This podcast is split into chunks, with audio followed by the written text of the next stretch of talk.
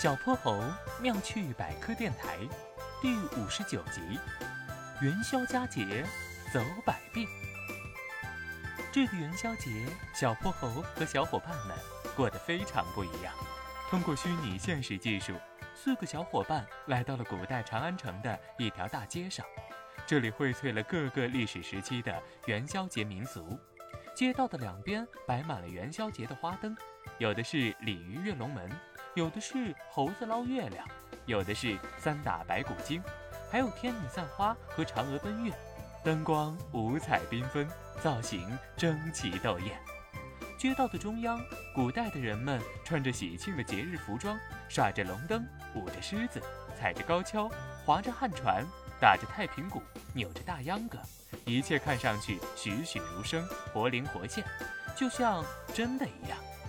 只不过啊，这些毕竟都是投射出来的光影，只能在那里表演，不能跟他们说话。于是，不甘寂寞的哼哼猪摇头晃脑的给大家讲起了元宵节的小知识。嗯，知道元宵节为什么叫元宵节吗？大家请看。说着。他抬起头，指着天上的一轮圆月说：“今天啊，可是农历新年的第一个月圆之夜。古人称正月为圆月，把夜叫做宵，所以呀，正月第一个月亮圆又圆的夜晚就称为元宵。在古代，元宵节的热闹跟除夕和春节比起来，可是一点都不差哟。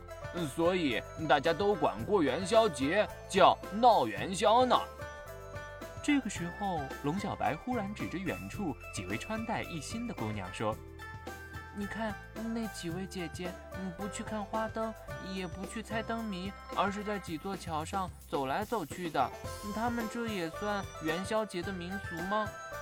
小泼猴朝那边看了一会儿，仔细想了想，然后笑嘻嘻的跳到小伙伴面前。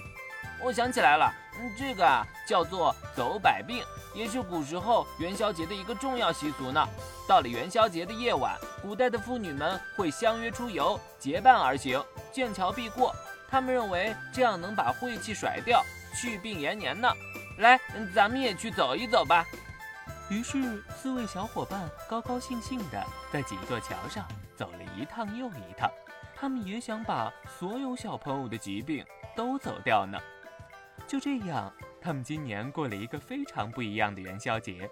小伙伴们都默默在心中说了很多祝福的话。元宵节结束了，年就过完了，大家很快就会投入到充实忙碌的学习生活当中。希望天下所有的小朋友们都可以百毒不侵，健健康康，快快乐乐。希望我们的家人朋友都可以平平安安，团团圆圆，就像我们吃的甜甜的元宵一样。嗨，各位小朋友，我是小泼猴，非常欢迎大家在每期节目下方留言，把心中的大问题、小问题告诉给小泼猴哟，我会从中挑出好玩有趣的，用讲故事的方式告诉给你答案。被挑中问题的小朋友还会有一件小礼物送给你。你也可以在微信中搜索并关注公众号“小泼猴儿童故事”，对，是小泼猴儿童故事。来跟我们更多交流互动哟！